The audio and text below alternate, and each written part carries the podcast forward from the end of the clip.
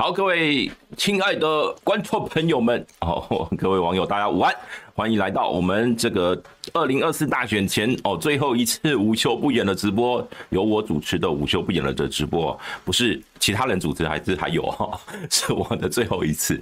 好，那一样哦，今天呃这个今天的内容一定很丰富哦，先提醒大家哦，按赞、订阅、分享、开启小铃铛哦。那先来点名一下哦，李丽丽、T-Mobile。哦，这些都是老朋，Richard Call，然后呢，娟妹李哦，李大明，还有这个绝地武士，还有小美哦，这个都来到我们的这个聊天室了。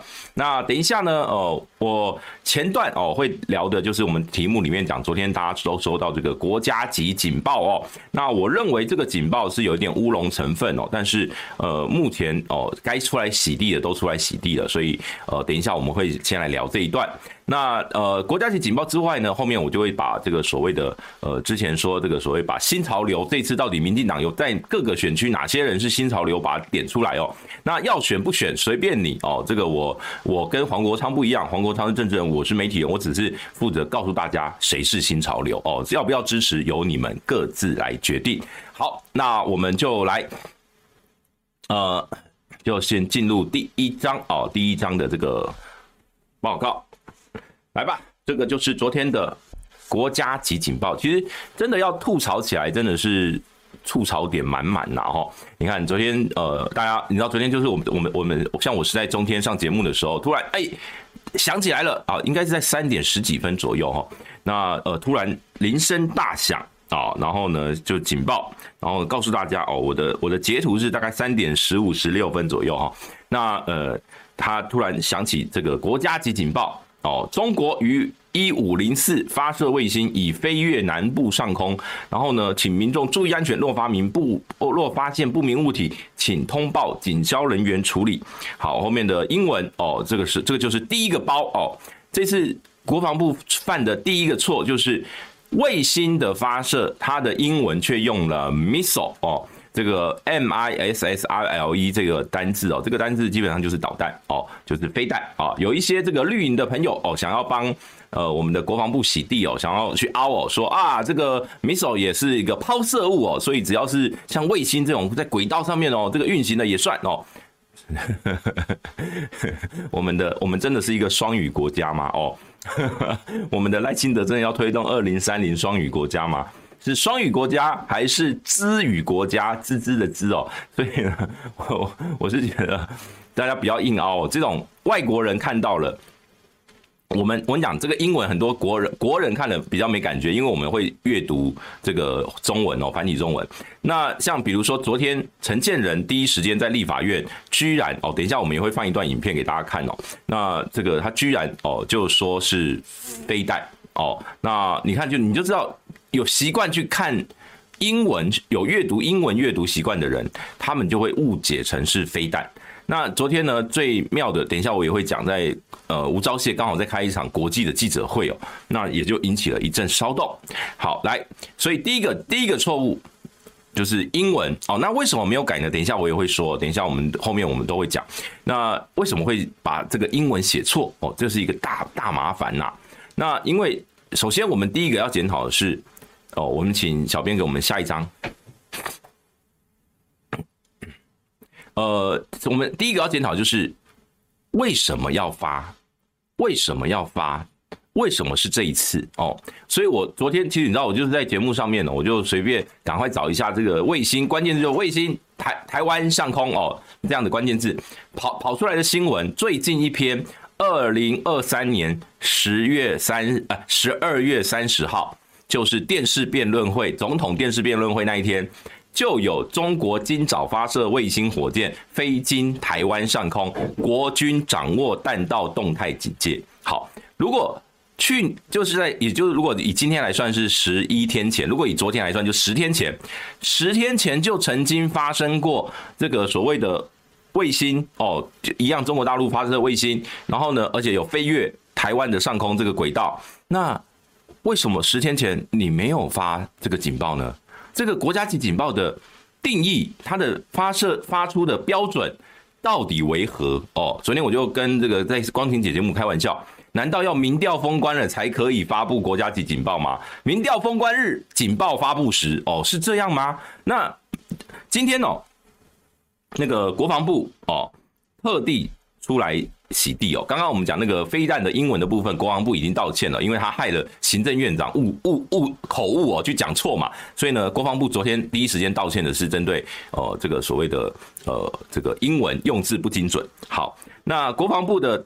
今天哦，刚刚稍早十一点五十分左右，他发了一个新闻稿说，他说呢，为什么要发射这一个呢？他说是因为哦，他说他发射的卫星飞飞行轨迹异常，叛毒将经过本岛上空，为了争取时效，保护国人安全，空军作战部一敌情威胁，按国军经常战备时期突发状况处置规定，周边国家发射火箭或导弹通过。我周边海空域相关规定处置，作业全程以国防安全为考量，绝无受政治干扰，更无所谓借选情势。好，你看国防部今天就跑出来说啊，我们就是因为他这个弹道有怪怪的啦，哦，是不是要怎样怎样？好，所以这是国防部的说法。但是不管怎么样，不管他的弹道异常到什么程度，去年至少我查到就三次嘛，后来他们说是最近。哎，从去年十一月以后就三次，是去年十一月以后就三次。我们的国防部什么都没有做，就说是只有掌握。为什么这次要发国防国家警报？我还是要强调一遍：如果今天这个国家警警报，很多人都说有正当性，应该要发。呃，我我我同意啊，我同意啊。如果未来所有中国大陆发射的卫星经过我们的台湾本岛还有领呃领海的上空，都要就进入我们的所谓的防空识别区的上空哦，即便它是在大气层之外，按照这一次的标准，通通都给我发，通通都给我发，漏掉一次，你国防部一个一个部长就下台，要不要？要不要？我们要不要来玩这种游戏？哦，所以昨天就很多人，很多人。拿这个一个叫做“狼来了”哦，这是一个寓言故事哦。放羊的孩子，你一直喊“狼来，狼来了”，大家就习以为常。最后狼真的来的时候，大家就不会注意了。这是第一个。那我们中国古代也有个故事哦，这个当然因为是周朝的故事，这个不知道真的假的，但是就是呃，这个褒姒。哦，这个周幽王宠爱褒姒，褒姒说他喜欢看烽火台被点燃的那个、那个、那个、那个烟烟烟烟，那个火跟火光跟烟雾的那个样子哦。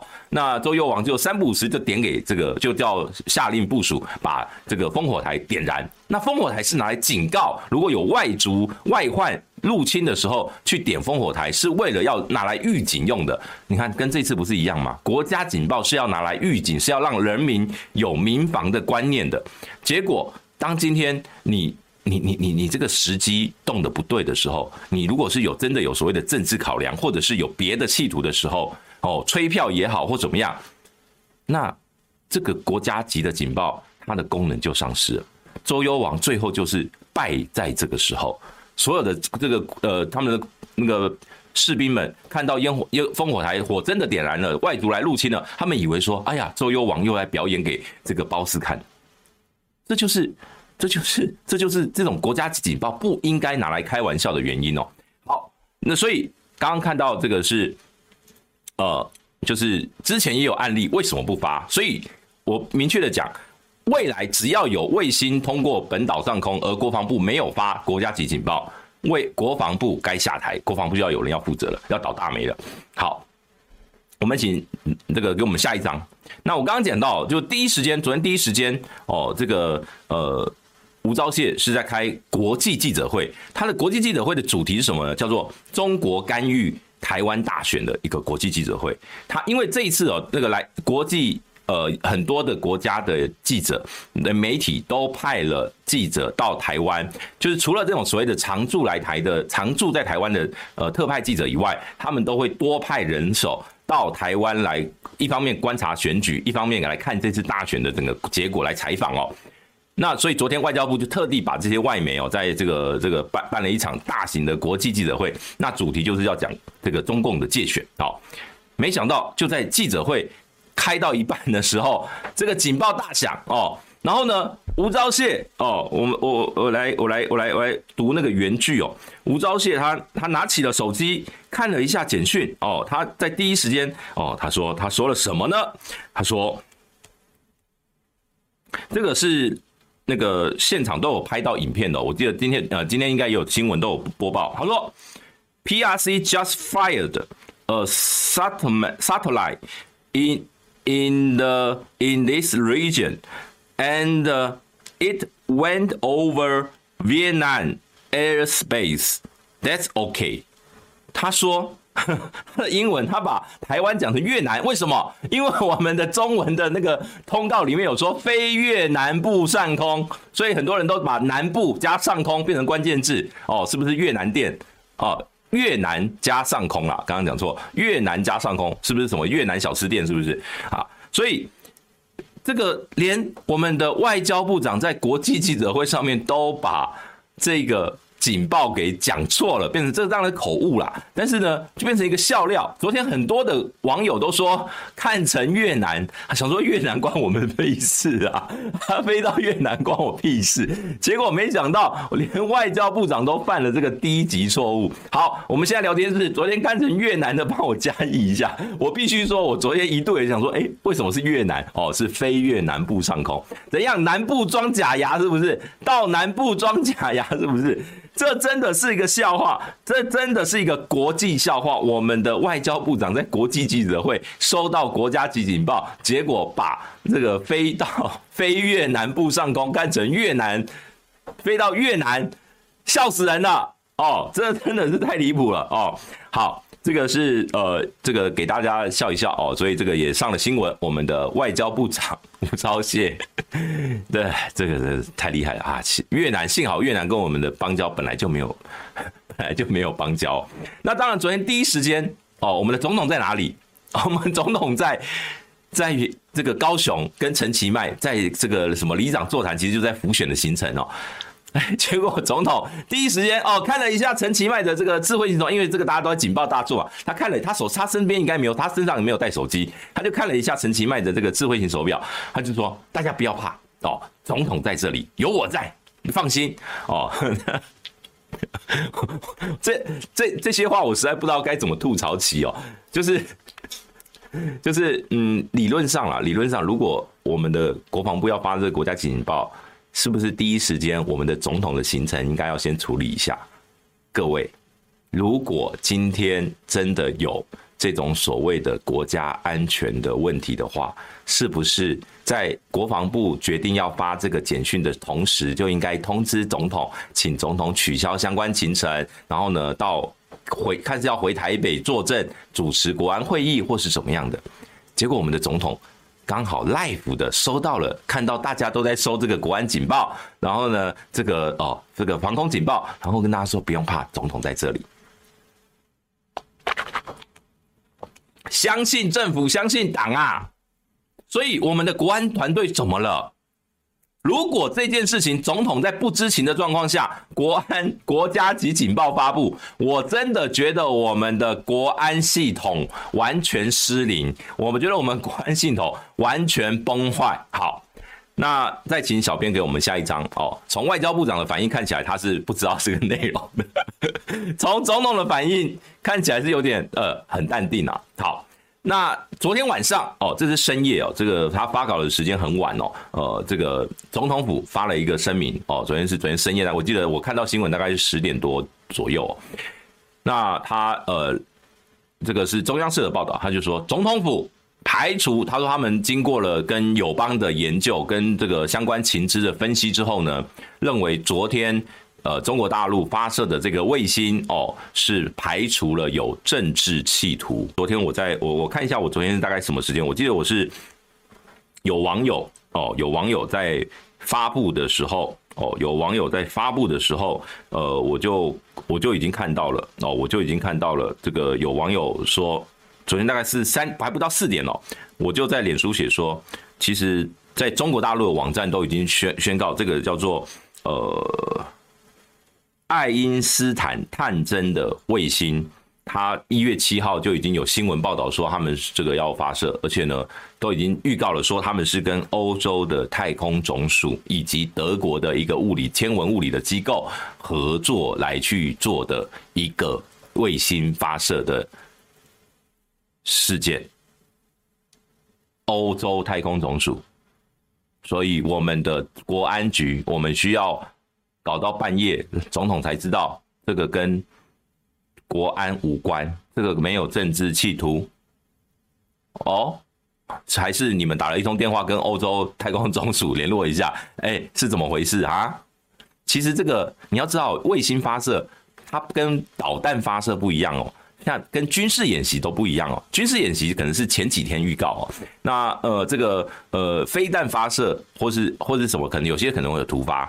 可是卫星发射，它的排程通常是前一年甚至前几个月就已经设定好。为什么？因为他们都会安排在，比如说第一个气候啊，或什么什么大气压啊，什么什么，就是相关条件都会安排在一个比较适当的时机，或是还有比如说呃，这个进入轨道它比较不容易出错的这个时机点。都要很早很早就要安排好啊。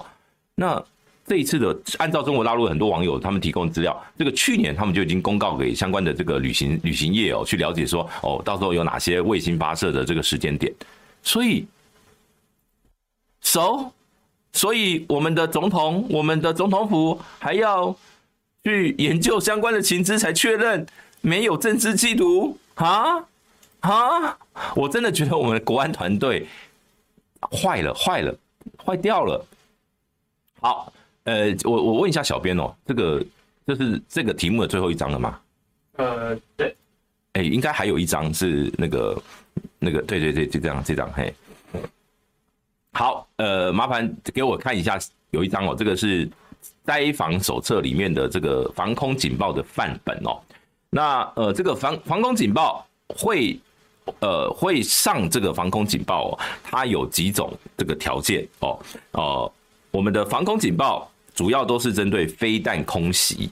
那飞弹空袭呢，它有说包括飞弹落地啦、飞飞弹落海啦、空中解体啦、空中解离啊，诶，空中解解体落海、空中解体落地，或是警报解除哦。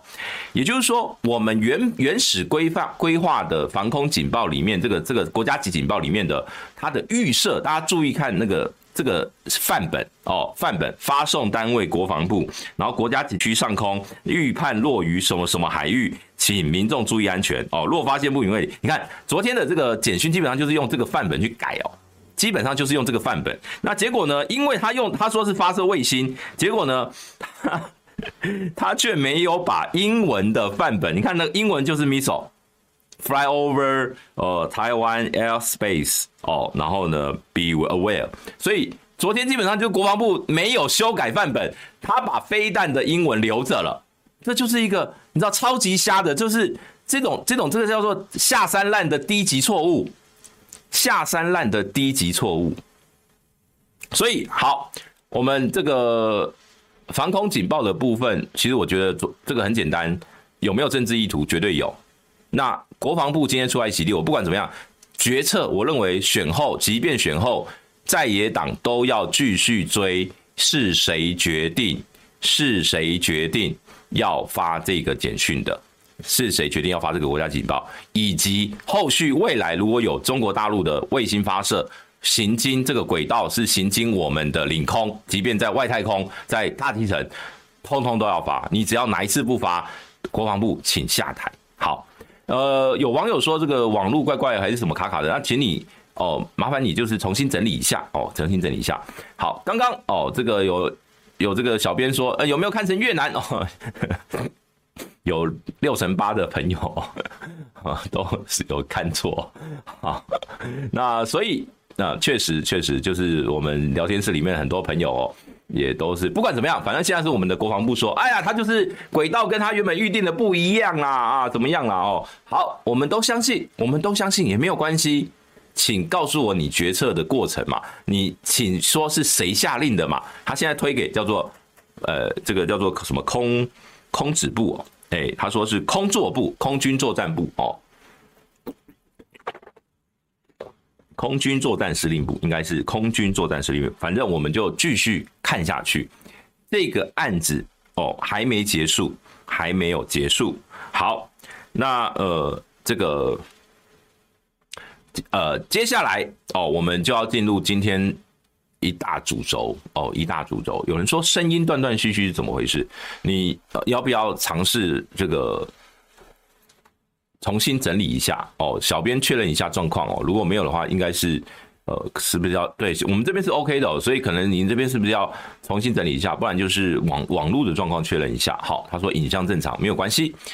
会不会法办？如果没有政党轮替，不可能法办。哦，好，那好，总之哦，这个有人说我麦克风坏了，没有吧？这个我们我们的小编说没有问题哦，小编是有确认哦哦，所以这个我不知道哦，不知道什么状况。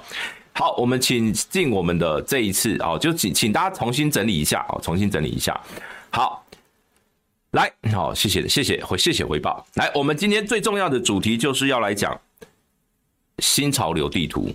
好，新潮流地图来，呃，这个其实这个当然是因为黄国昌哦，我们就从台北开始讲起，我们分成几个区域哦。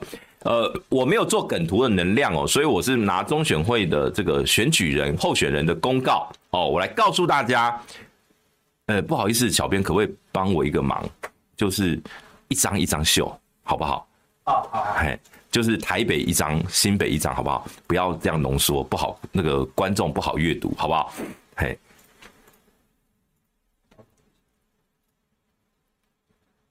好，呃，这个。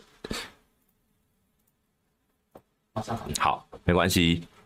我们因为之前呢是黄国昌哦，他说新潮流哦，他说他是呼吁大家不要投给新潮流。那这次不管在野党，在野党很多人都去对新潮流有很多的意见哦。那我想呢，身为媒体人，我又跑民进党跑了很长一段时间哦，我来告诉大家到底哪些人是新潮流，所以不要误伤无辜啦。民进党里面也有一些是不是新潮流的，也老实说也有一些蛮有理念的。那新潮流里面其实也不是都是坏人哦，所以我是呃在这边我把新潮流派系的这。这一次有参选区域立委的名单，我在这边点点，等于说指点给大家看哦，哪些人是新潮流，大家可以自己判断。那这个你们要去做什么梗图，那是你们自己去发，我只是告诉你哪些人是新潮流。好，那小编这样可以了吗？哦，我们就先，我们等一下，我们就是从台北市哦，我们就一个一个区域一个区域来哈，我们先从台北开始哦，台北有呃。八个立委选区，台北有八个立委选区。那我们先从台北开始看哈。呃，你们要用徐小新的新潮流吗？徐小新的新潮流应该不是。好，呃，有人说这个哦，然后徐宇泰他说这个正常的。好，来台北哦，台北是第一选区的吴思瑶哦，跟第七选区的许淑华哦，这两位哦，这两位。那第一选区就是士林北投，第七选区就是呃松山信义哦，南松山跟信义哦，就是跟徐巧芯对战。那呃这两位是所谓的新潮流。好，那在台北就只有这两位，民进党只有这两位哦，我只是要提醒大家。那在台北哦，我们就一个一个选区，大家自己觉得，你觉得我们来，我觉得有几个选区，我觉得比较激战区，我来给大家投个票哦。比如说哦，第一选区你觉得谁会赢？哦，吴思吴思瑶、张志刚跟侯汉廷哦，大家自己在聊天室哦，自己在聊天室自己留言哦，自己觉得你觉得他会谁会当选哦？目前如果如果由我来研判，是吴思瑶当选几率比较高，是吴思瑶当选几率比较高。那呃，虽然他是新潮流，但是他当选几率非常高。为什么？因为蓝军分裂哦，因为蓝军分裂就是保送新潮流哦，蓝军分裂就是保送新潮流。有聊天室的朋友，目前留言的都是吴思瑶。好，另外一个基站区呢，哦是呃这个呃其实应该是第五选区啊，其实第五选区是目前还没有办法。评判很多的媒体也都不太容易评判结果的，为什么？第一个，因为他是呃，这个第一个，其实他有十个人参选了，那大家可以看一下那个名字哦，很多你可能都不认识，没关系。但是呢，主要的候选人哦，包括国民党的钟小平、民进党的吴佩义以及无党籍的虞美人哦，这三个是目前媒体知名度比较高的三位哦。那这三位谁会当选哦？目前如果哦，如果依照二零二零年的模型呢？呃，那民进党的几率还是高一点。什么叫做二零二零年模型？二零二零年模型就是林长佐哦拿了大概四成五、四成六的选票，那呃林玉芳拿了大概四成一左右，那剩下还有大概呃十几趴哦是支持这个徐立信哦，他当时是用五党籍参选，所以概念是一样的，跟这一次这个于呃这个一样萨哈都。可是呢，这一次看起来于美人的气势其实不差哦，所以呃我们就继续看下去哦。这个第五选区，你们自己觉得你们觉得是谁哦？你们觉得是谁哦？都可以。那所以呢？目前看起来，民进党在台北相对稳定，就是王世坚、吴思瑶哦，以及这个第五选区有机会拿下来。那其他的选区相对来讲，对民进党来讲就是比较不容易的选区哦。好，我们请进到新北。好，新北的呃这个新潮流就很少哦，虽然是新北，但是呢，新潮流就只有那个以前有一个相声叫东厂锦衣卫哦，这个。金锦衣卫，东厂锦衣卫哦，这个就只有一位，就是我们第十二选区的赖品妤哦，赖品妤。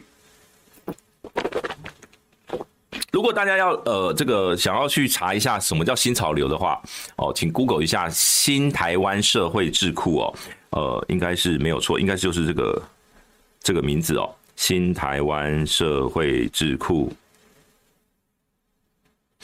他们现现现在的新潮流，实际上就是以这个智库来运作，叫做台湾哦，应该是台湾新社会智库，台湾新社会智库哦，台湾新社会智库，这是新潮流现在的正式的组织，叫做台湾新社会智库。好，那呃，在新北。只有赖品妤属于新潮流，那当然这跟他爸爸是赖劲麟哦，也是新潮流的这个前辈有关系。那在新北呢，当然过去有我们呃在民进党跑民进党都有一个叫做苏新苏苏新苏联啦，新潮流苏系。还有绿色友谊连线会叫新苏联，就是这三个派系常常在很多的议题上面会有合作。那新潮流苏系就很新苏系在新北就比较多，包括像张宏禄，包括像吴秉瑞，包括像呃这个苏巧慧哦，基本上都是属于苏系的，而且呢都是非常嫡系的苏系哦，就是呃像吴秉瑞是叫苏系的大大师兄，那呃这个呃张宏禄吴苏系的二师兄哦。苏小卫是苏系的大公主哦，就是他们都是苏系嫡系哦，非常 close 的这个苏苏系的主主体。好，那呃。这个里面呢，其实比较有趣的另外一个人叫做吴峥哦，吴峥他比较没有派系属性啊，他们这次比较属于呃所谓的，因为他是从过去在时代力量嘛，但因为他是赖品妤的前男友啦，他过去曾经跟赖品妤是在太阳花时期哦，他们是有交往过，所以他们他跟赖品妤的互动也还，其实即便我我老实我蛮佩服他们的，就分手仍然是好蛮好的这个所谓的战友啦，他们仍然是在政坛上面哦是有互相的勉励哦，所以这个如同这个我们引用暐瀚哥的说法哦，一龙。一凤哦，这个这个呵呵 这个大家各自自行判断。好，那呃，这是新北的状况，新北大概就是苏跟新哦比较多哦，就是赖新系只有赖品瑜，苏系比较多。好，再来我们请呃进入到下一个下一个，我们同样都是先从这个直辖市开始看的。下一个是桃园，桃园的呃新潮流呢呃是比较少的哦，桃园的新潮流是比较少的，但是呢，桃园新潮流基本上。所谓的嫡系不多啦，大概都是呃，简单讲就叫做灿系哦，灿系哦，他们郑文灿哦，曾经哦，在他接这个这个行政院副院长之前呢，他是新潮流的，等于是那个 leader 啦哦，等于是他的他是召集人哦，那呃这个。哦，是人中龙凤哦，我我我继承一一龙一凤哦，对，人中龙凤哈，人中龙凤好。那桃园的新潮流基本上都是属于跟郑文灿的这个关系比较密切哦。那所以第一选区的郑运鹏哦，他是新潮流，他是真正新潮流。那黄世杰第二选区的黄世杰，他算他算是过去在郑文灿当桃园市长的时候，他是郑文灿系统。但是他严严格讲呢，他跟新潮流就是说，因为郑文灿的关系，他才跟新潮流有有这个互动。可是他不算真正的新潮流。那至于未来会不会成为真正新潮流，这个不知道。但是他我所以我就用一个比较粉红色、比较浅色哦，他不算是真正的新潮流哦。那黄世杰他的家族其实是这个桃园农田水利会系统去支持他参选哦。而这一次最尴尬的就是桃园农田水利会的前会长哦，因为水利会被收归国有的事情，他去支持了侯康沛。所以黄世杰在这一次你会发现，他常常参与呃很多的这个所谓的呃这个抗争，桃园地区的抗争，像观音这个反 S S R F 电厂吧，就是反那个电厂哦。然后呢，还有包括像桃园航空城的抗争，还有像龙潭这个那个当时说台积电征地的时候，他们也去做这个抗争，龙龙科三期哦，那黄世杰都有去参与哦，所以你就知道。黄世杰在这一次他的危机意识很强哦，所以他那边呃，因就是因为他的所谓的水利系统这次往蓝军导向哦，所以是有一点辛苦的。呃，当当然哦，你看了一下哦，呃，那个甘乃迪是真名，对，甘乃迪是他的真名哦。我们选举只能用真名哦。那甘乃迪在桃园是选过很多次哦。我们我自己是桃园人，所以他他的名字他在桃园选举选过很多次了。那好好像没有选上过了哦。那这个呃，这是桃园的部分。那桃园其他的基站区。第一选区郑云鹏那个是基战区哦，黄世杰这一区也是基战区。那呃，其实呃，中立听说哦，民进党认为彭俊豪有机会，彭俊豪因为因为他们认为游志斌会分掉鲁明哲的票。那彭俊豪因为他有一个特质叫做长得像周杰伦哦，他是号称中立周杰伦啊，这个大家都知道，现在在中国大陆长得像周杰伦变成一种那个叫杰伦宇宙哦，有周炳伦哦，有各式各样的周杰伦哦，所以呃，这个第三选区。彭俊豪他年轻人哦是吃得到票的，但是因为中立过去传统呃对蓝军算是友善，那只是因为这次新党去分票，所以对鲁明哲来讲，他们绿营是认为有机会啦。但呃很多媒体不不见得会聚焦在这一区哦。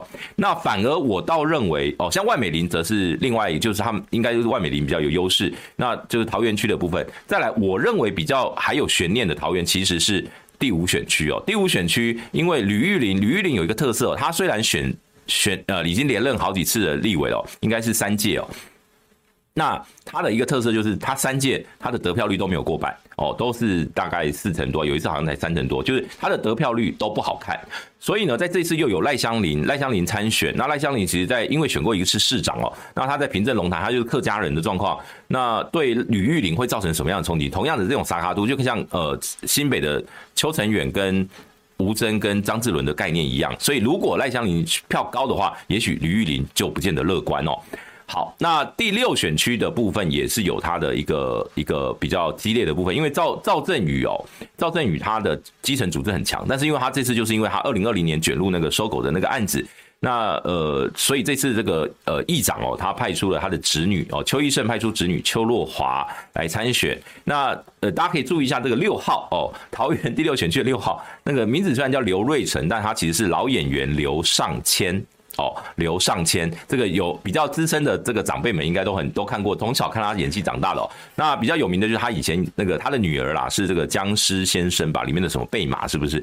那他的儿子叫刘志汉哦，反正反正他们全家都是民进哦。这是他这一次七十几岁了出来选立委，这蛮有意思的哦。我那天看到选举公报吓一跳啊，原来刘尚谦有参选哦，而且还是在我家，这是我家的选区。好，来哦，我们桃园哦，这个就是郑运鹏是主要新潮流的这个嫡系哦。再来，我们看台中哦，我们先把六个直辖市先看完哦，十二生肖哦，十二生肖对，十二生肖。哦，刘志瑜对，刘志瑜。于是那个女字边一个雨的雨哈。好，来台中哦，台中是新潮流，算是他们这个大本营啦，中流，所谓新潮流中流大本营哦。呃，中不是中流砥柱的中流，是中中部的这个派系哦。那呃，所谓的中流就是由厉景祥哦，这个也是新潮流的一个大佬，呃，由厉景祥来操盘哦。那他们这一次基本上就是由蔡其昌来带领第一选区的蔡其昌哦，那呃，包括第三选区的谢子涵，包括第四选区的张廖万坚，以及第七选呃第八选区的谢志忠，这些都是所谓的新潮流。正牌的新潮流，那林静怡，我为什么给他一个这个淡红色呢？是因为他在选这个台中第二选区补选的时候，其实蔡启昌帮他非常多。那当时他们地方的力量是有有去 support 哦，这个新系的力量是有去帮忙。那同样的何心纯，何心纯其实过去是被归类在台中的新潮流，但是他在。二零二二年的这个台中市长的这个初选里面哦，他那时候说要挑战蔡其昌，所以导致他们两个人现在内呃是有一点尴尬了，这个是有点尴尬。那何心存，所以我就认为他是他那次甚至一度是去寻求郑国会的支持哦，就是林佳龙那个系统的支持哦。所以呢，呃，我我就把他颜色换的淡一点哦，跟这个新潮流关系，就何欣纯他就不太外在外面自己自居为新潮流了，所以呃大概哦新潮流在台中哦这个人还蛮多的哦，这个比例还蛮高的，所以可以看一下哦，谢志忠、谢子涵、张廖万坚跟蔡其昌是主要的这个新潮流的这个成员。好，那同样的哦，我认为台中的基战区，呃，当然第一个就是所谓的中二选区哦，来我们这边问一下。中二选区，大家觉得严宽恒有办法复仇成功吗？哦，可以的话，哦，你觉得严宽恒可以复仇成功的话，哦，这个小编要用个投票嘛？你来问一下，你觉得哦，呃，但是我觉得这边用投票会有民调的问题，我们就直接不要了，我们就不要用不要用这种方式了，我们就直接哦，这个问哦，你觉得会的加一哦，不会的加零哦，我们就是随便哦，这个也不是民调，这就是纯粹好奇大家的这个意见哦，这是一个意见交流，这不是民调，好。那呃，就是你觉得颜宽恒有没有机会？哦，好，这是台中的第一个基战区。台中第二个基战区，其实我认为这一次包括第四选区、第五选区、第六选区这三个选区，现在都是民进党的民进党的现任立委哦。第四、第五、第六，那张廖万坚是比较资深，而且这个选区其实对呃民进党是比较相对来讲这几年比较优势的选区哦。所以蓝军廖伟翔他最近踢爆什么高端的录音档啊等等的，所以呃这个选区。对蓝军来讲不好选，但是廖伟翔最近的表现蛮亮眼的，加上蓝白在地方是合作，所以有人认为这个地方是激战区。那第五选区的黄建豪理论上是最有可能，就是除了中二之外，这个选区最有可能从民进党手上把这个席次拿回来哦，因为呃他的对手庄敬诚哦，这个除了他是新人之外哦，就是他只有选上一届，上一届才出来参选。那另外就是这个选区最早是卢秀燕的。选区哦，那卢秀燕后来选上市长哦，补选交由沈智慧来选，那沈智慧补选选上了，结果在大选就败给了这个呃庄敬诚。那黄建豪因为他的又还蛮年轻的，那他这也打了蛮多的议题哦，比如说像呃这个全国知名的五亿高中生的案件，就是黄建豪陪那个家属出来开记者会的哦，所以呃他在地方的声量也蛮高的。那他们这次四个四个小鸡就组成什么 F 四哦，所以呢这个黄建豪哦也是有很。有机会。那第六选区哦，黄黄国书本来在在这区非常非常强。黄国书是一个蓝绿可以通吃的这个呃，从议员资深的议员选上立委。那这一次呢，他们在这个初选，民进党在初选的时候，江兆国是跟黄守达有初选的这个竞争。那因为黄守达是新潮流，那江兆国比较是属于就属于正国会的系统，所以两边的这个系统基本上比较呃，就是各自各自有各各有其主啦。那黄国书过去的这种魅力呢，就尤其因为黄国书是因为这个所谓的呃春风专案，就廖北亚的这个事件哦，他被自己同党人去。揭揭发，然后说他是以前呃威权时代戒严时期的廖北亚，然后呢，所以他就被迫要退党哦，然后又退选。那会不会导致黄国书的庄脚们心里面不满哦，转而去支持其他政党的人呢？这个我们值得观察。但是黄国书在这个选区，他还是有他非常重要的影响力哦。因此罗廷伟这个选区呃也是一样哦，这算是基战区。好，第七选区。我跟你讲，其实这个选区，因为二零二零年，我还是在补充一个资讯哦。二零二零年就是上一届的立委选举，应该说这一届第十届立委选举哦。蔡其昌是全国得票率最高哦，蔡其昌是全国得票率最高，他拿了将近六成七哦。那何新纯是全国得票数最高，他拿了好像是十七万还多少吧，反正就是他一个是全国最高票，一个是全国最高得票率，所以这两席理论上是绿营最稳的两席。好。呃，这这这，我们请看这个台南，哦，请看台南，红框啊，红框是新潮流，好吗？各位，红框是新潮流，啊，这个刚刚加入，我再讲一下，我们现在讲解的是，我在告诉大家，这次参选的民进党的候选人里面，哪些人是新潮流？好，来台南，哦，台南当然就是另外一个新潮流大本营，所以赖系大本营哦。好，来，你注意看我们的红框哦，郭国文、林宜景、林俊宪哦，这三个，哎，他很巧，他们三个都是二号哦，这三个哦都是所谓民进党新潮流赖系的这个呃师师兄师妹 师姐师弟哦，郭国文、林宜景、林俊宪，而且也被认为说很有可能这个下一届的台南市长哦，就是他们几位去争取哦，尤其是林俊宪。哦，这个呃，他非常努力的要去运作。那赖慧媛为什么把它做一个这个粉红色呢？其实赖慧媛曾经一度去加盟新潮流，他曾经一度加盟新潮流，但是在这个他去，诶，就是去年的立委初选的时候，是李退之，李退之也是新潮流，但是后来他们说李退之比较靠近英系哦，但是李退之的太太去挑战赖慧媛，所以。呃，赖慧媛在地方，他就不太会讲自己跟新潮流有关系啊，就跟这个刚刚刚我讲到核心存概念有点像哦，所以呃，赖慧媛跟新潮流的关距关系，就过去曾经有一些关系，但是现在可能比较远一点哦。那当然，这个赖系真正赖迪系的就是郭国文、林宜景跟林俊宪。那台南老实说，据说哦，据说。因为蓝军在这里，你看像林俊宪，林俊宪被保送啊。林俊宪那个一号那个选区的一号是台湾双语无法党，因为国民党那个候选人被取消资格，叫什么什么王家珍还是谁？所以呃，这个林俊宪他现在变成是民民进党里面当选几率最高的人，他基本上就躺着选哦。那呃，至于台南还有没有所谓的基战区？据传，据传哦，据传这个林怡景哦，最近因为他被爆了一些这个绯闻的事情哦，所以林怡景的选情比较激激很激战哦。那呃，郭国文好像也还蛮辛苦的，就是他们都认为说他们自己自己对自己的选情哦都没有说那种所谓必胜啊，所以他们都是很努力啊。就是呃，这个蓝军有没有办法哦，在台南拿下席次哦？我们继续看下去。但目前这六席都是民进党的。好，我们再来看下一张。下一张，高雄哦，高雄同样，高雄就是新潮流所谓的橘系哦，高雄又是另外一个派系是橘系哦。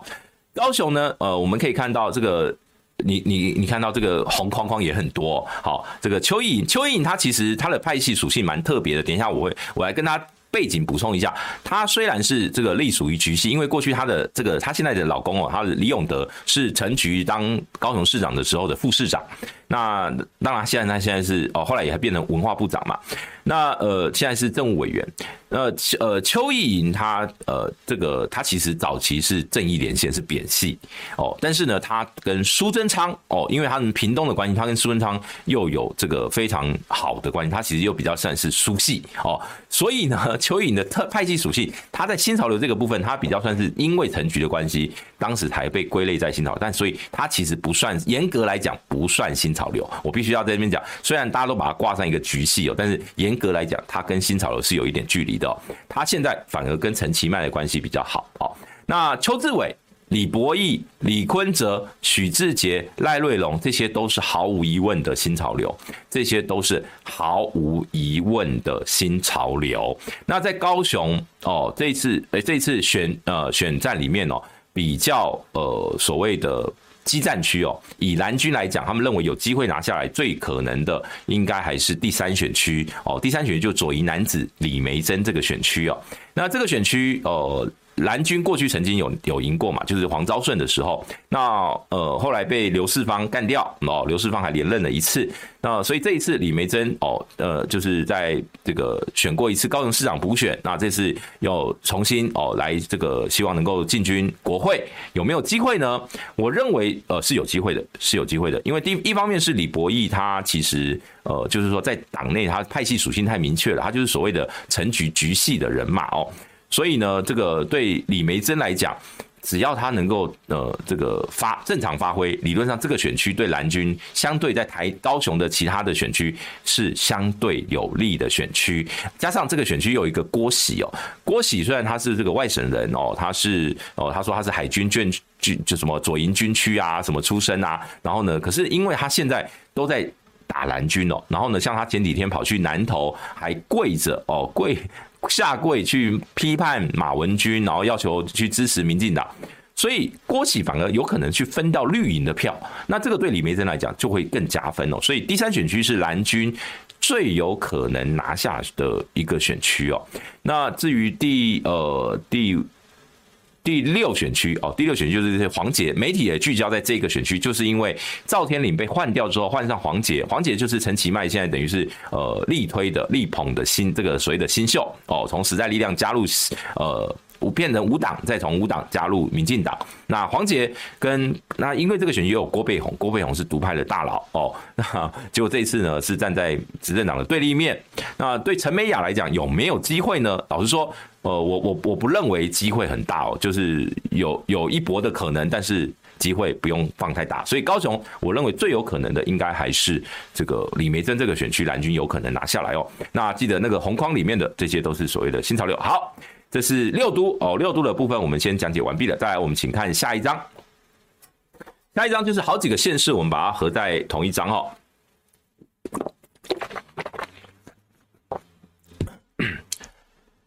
好，来下一章是。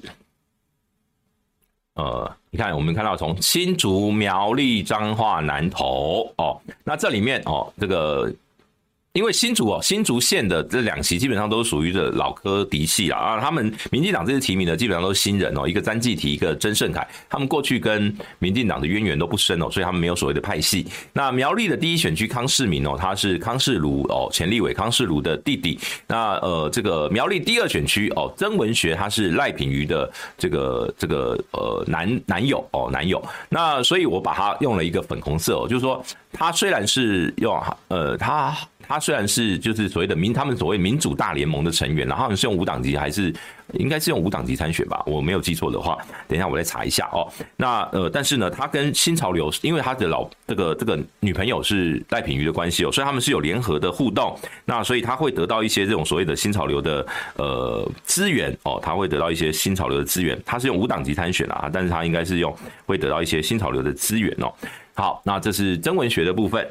好，再来，呃，这个彰化哦，彰化，我们看到彰化的，其实这新竹苗栗，我认为都大概都没有什么悬念啦。基本上，呃，大概除了陈超明可能因为涉案哦，他是卷入那个收购案哦，那他有没有办法哦得到民众的支持，这个就有待有待验证哦。但是在苗栗呢是。很难说的，在苗栗哦，陈昭明的服务是很扎实的，所以这个真的很难说。那彰化，我们来看彰化的真正嫡系新潮流的是陈树岳啦，是第四选区的陈树岳。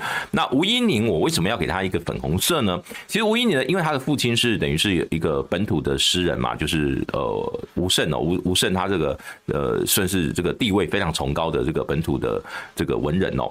那呃吴音宁他过去哦跟新潮流最主要的渊源是因为这个是柯文哲说的，他说当初北农哦是吴是新潮流。是新潮流哦，要要吴音宁当北农的总经理哦，把韩国瑜换掉，换上吴音宁，这是柯文哲说的。所以吴音宁当然老实说，他其实是各派系都会去支持啦。在那个选区哦，有非常非常多的民进党资源，他们都认为吴音宁要去打倒这个指标性的彰化谢家哦。所以吴音宁其实得到非常非常多文青啊，或者什么样的这个支持。那呃，吴音宁有没有办法呢？哦，我们就继续观察。那。在这这一页，基本上唯一嫡系的这个深圳新潮流就只有陈树岳啊，彰化第四选区的陈树岳，而他在这一次选举的话，嗯。看起来其实很多人都把彰化的这个基战区是放在第一选区哦，陈秀宝。但我认为彰化是一个很容易出现惊奇的地方，因为彰化是一个蛮特别的选区哦，因为它又是农业，但是呢，它慢慢的又有这个所谓的变成台中的卫星城市哦，所以呃，慢慢的会有一些这种所谓的新的新一路的人口。然后会导致它是台湾除了六都以外人口最多的城市哦，所以他们那边的选区会跟投票率这一些会有很大的影响。好，那所以呢，包括陈秀宝现任的，包括黄秀芳现任的，包括陈树岳现任的，我认为这民进党这三席都不见得。稳稳都不见得很稳了哈，这是脏话的部分。那南投呢？哦，南投这一次，呃，当然，呃，新闻曝光度很高，因为马文君这个国造潜舰之前的这个案子哦，所以呢，马文君的这个曝光度很高。但是呢，这个选区因为蔡明轩呢，相对来讲他的知名度可能稍微低一点，马文君知名度相对高。那所以呢，这个这场选战，呃，鹿死谁手还不知道。那尤浩跟蔡培慧，因为蔡培慧是补选选上的，可是呢，他们的隐忧就是陈奎佑，陈奎佑是上一届二零二零年代表民进党参选立委的，结果呢，他这次是他就不满蔡培慧出来参选，所以呢，他就自己脱党参选哦，那变成是绿营分裂。那对民国民党的游浩哦，游浩是一个比较新生代的哦，他是从助理世代，然后回回南投哦选议员，然后呢，现在来参选立委，有没有机会呢？我认为哦，游浩把这区拉回来机会是蛮大的。好，来再来。我们进下一章，下一张哦，应该就是云林、嘉义哦，还有这个屏东哦等等。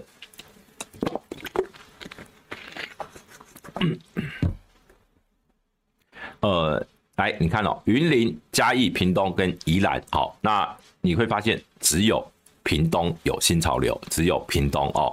那我们就一个选区，我们就直接顺下来哈。云林第一选区哦，苏治芬，苏治芬他其实是民进党里面的这个算大姐头了。那他目前他的派系是比较归类在所谓的英系哦哈。那云林第二选区刘建国哦，他算是所谓郑国会的盟友，他也不是嫡系，但他这这跟郑国会走的比较近。好，那嘉义的第一选区蔡易余，这毫无疑问他是英系哦。嘉义第二选区陈冠廷，他是陈明文的儿子，他也是英系，没有没有没有什么悬念哦。那屏东第一选区钟嘉宾，他是新潮流，这毫无疑问他是新潮流。那屏东第二选区徐富奎。他跟新潮流是比较有比较是间接关系，他不是真正的新潮流，他呃他是潘孟安的子弟兵，那呃之前又在这个这个所谓的周春米的县府里面工作，然后才被征召来选哦这个立委嘛，所以他他们就是说跟新潮流的关系，他这就是屏东这两席跟新潮流比较有渊源哦，那中交兵是比较更正确的新潮流，好，这这是屏东的部分，那呃。这几个选区，我认为目前唯一所谓有激战区的，应该是屏东啦，就云林、嘉义、屏东这三个这三个县市哦。这个只有屏东的第二选区就是苏梦纯，苏梦纯是苏正清现任立委的儿子，那他是用无党籍来参选。呃，他对战的徐富奎是呃原本他们提名的一个，我我也忘了他叫什么名字哦，但是他因为设了一个什么案件，然后呢被换掉，才换上徐富奎，所以呃一边哦是临危受命，一边呃是爸爸这个涉案，所以呢换儿子参选。那蓝军呢是这次是支策略性去支持苏梦纯哦，所以像苏清泉。对苏清泉医师哦，他们哦，他这次是国民党不分区嘛，所以他们都是全力去支持苏孟纯。所以有没有机会在屏东让所谓的非绿营哦，这个非绿拿下这一席哦，这个我们可以来继续来观察。宜兰的部分哦，又又跟这个我们前面讲到，不管是赖。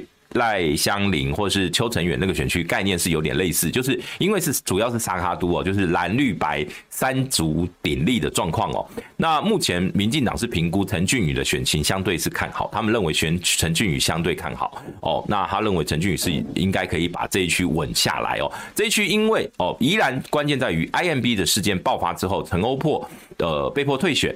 那陈欧珀退选之后呢，民当然民进党里面就出现所谓的接班的这个乱流。那国民党呢，因为他提的这个黄祯廷，黄祯廷在。好，呃，宜兰是有这个所谓的小林之庙的称号哦，就他是林之庙提拔上来的这个这个嫡系啦。那所以他的他比较重视是地方服务，他比较不会打所谓的空战哦。那跟林之庙的风格很像，所以呢，但是在立委的部分哦，其实宜兰过去一呃，比如说县长哦，这个呃林之庙选上了，但是他立委还是像上一届还是林还是陈欧珀当选哦，所以这个立委跟县长有时候在宜兰是会分裂投票的。那会所以这一次包括像陈琬惠又去参战，等于说呃。所谓的非绿阵营又是分裂的状况下，那黄真廷有没有办法突围哦？这个有值得观察，值得观察。好，这是这个台湾本岛，这个目前还有花东哦。我们再来看下一张，花东跟外岛哦，花东跟外岛。哎，这是最后一张啦。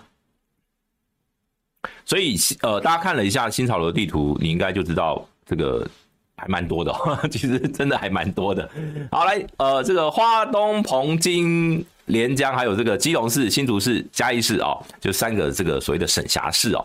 那呃，这个花莲哦，张美惠她是新潮流系统的，她是新潮流系统。她是原本她的老公啊，她是代夫出征，她曾经她的老公是前花莲市长哦，应该是叫田志轩，如果我没有记错的话哦，她她是。她老公后来因病过世了，那她曾经参选过一次花莲市长的补选，那那次没有当选。后来呢，她这次在呃这个去参加这个立委的选举，哦，这是张美惠。好，那台东哦，台东对绿营来讲，其实是一个这一次很有可能会，就是原本的现任的立委刘兆豪是是是民进党的，但是他这次退党哦，他用无党籍参选，因为他在初选败给了呃前立委赖坤成哦，他们两个的恩怨是已经从二零应该是二零二零一零还是二零零九的补选就开始了，所以他们的恩怨这个交隔是这个恩怨纠葛非常长了十几年的时间了，那。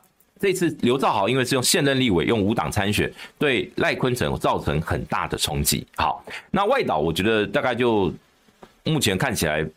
这个媒体都不太琢磨，但是澎湖的杨耀，呃，金门现任的陈玉珍，连江现任的陈雪生，目前都被认为应该有机会都能够有机会连任了哦。那好，基隆哦，基隆这个状况哦，目前因为是呃现任的蔡适应不选，而郑文婷他呃这个临也算临危受命了，因为他本来要选的也 也碰到什么什么诈领助理费也换掉，他也是被这个所谓退选联盟后来去替替代的人选哦。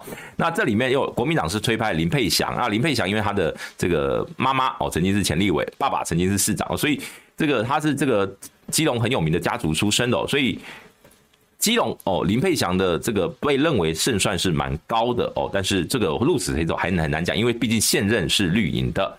好，新竹市，新竹市也是一个大乱斗的地方哦，因为他们被认为叫做四卡都哦，四卡哪四卡蓝绿黄白哦，蓝绿黄白哦，国民党的现任郑正前哦，民进党的林志杰哦，时代力量的邱显智以及这个无党籍哦，虽然是无党籍，但是就是柯文哲支持的柯美兰，柯文哲的妹妹柯美兰。那新竹市这个选区确实目前真的要很要预估，真的很难预估哦，因为四个人选举哦，只要这个哪呃，比如说投票率高一点或怎么样，哪个地方选票移动一下，哇，这个选权整个选情就会被这个搅翻哦。但是哦，但是尤其因为像时代力量上一次拿了将近三成左右的选票，在立委的部分拿了大概三成哦，所以呃，这个所谓在这个地方第三势力的的。盘哦是有的，加上你看高虹安又选上了市长，那当然现这个高虹安上任之后的一些争对争议哦，对柯美兰会不会变成是反而是扣分？那这个都很难说哦，所以这个选区哦，我我这个很难评估哦，真的要票投出来才知道。但是呃，蓝军认为郑正前应该是稳定的哦，那呃这个呃嘉义市哦嘉义市呃目前是现任是王美惠，她是英系的那。呃，国民党哦，是好像是提名一个比较资深的这个议员吧，应该是张秀华，如果没记错的话是张秀华啊。那反正这个地方看起来王美惠应该也还是有优势哦，但是嘉义是在立委的部分还是比较难。好，那新潮流还有一位哦，就是说我们刚刚已经点完了这个区域的选区哦，但是呢，因为还有还有一个叫做原住民选区。还有一张哦，就是原住民选区也还有一位跟新潮流比较有关系的，呃，是现任哦，也是现任的这个立委，现任的原住民立委哦，是民进党的三地原住民的立委，叫做伍丽华。那为什么呢？因为我我是用粉红色的，是因为他是算潘孟安呐，他是因为他是屏东这个地方的这个，他是做国中校长出身的。那他其实他不是传统派系，他应该是所谓的呃新潮流支持的人选哦。那呃。他是国中校长出身，其实我觉，我觉得他是一个问政很认真的原住民的。如果以原住民来讲的话，他是很认真的。那他是只是因为他是跟潘孟安这个系统比较关系比较密切，所以把它用成一个粉红色。所以呢，这是山地跟原住呃平地原住民的部分，还有这一位伍丽华。好，那这个大概我们就盘点完了。所有区域立委里面有这个新潮流的朋友，那如果有朋友想要自己去制作哦，哪一个县市怎么样，哪些人是新潮，请自行发挥，我也不会要大家投或不投新潮流，大家自己看着办。我只是告诉你谁是新潮流，谁跟新潮流不错哦，谁哪些新潮流会去支持。那整体来讲啦，这一次大家很多人都去估啦，说到底会不会三党不过半？那目前看起来三党不过半的几率还是非常高的，就国会的部分，那只是。是说像呃总统的部分的话，呃当然票开出来才知道。但是无论今天票怎么样，目前总统的部分。会出现一个叫做少数总统的几率很高。什么叫少数总？就是他得票率没有过半哦，就跟两千年的陈水扁三十九点三十九趴多的这个得票率就当选总统。而这一次很有可能会有一个大概就是四成上下哦，就跟两千年很类似的状况，就四成上下的得票率就总统。如果到时候又是三党不过半，他在国会又没有办法得到优势的话，他在没有足够的这个民意的代表性，加上国会又又被这个所谓的在呃他的所谓的在野党。变成是多数哦，或者在在野在野阵营组成联盟去对抗的话，未来我们的国家的政情，其实，呃，当然，在我媒体的角度来看，这个叫做能够充分制衡总统权力的组合哦。但是在整个实物的运作上面，会有很多的所谓的宪政的。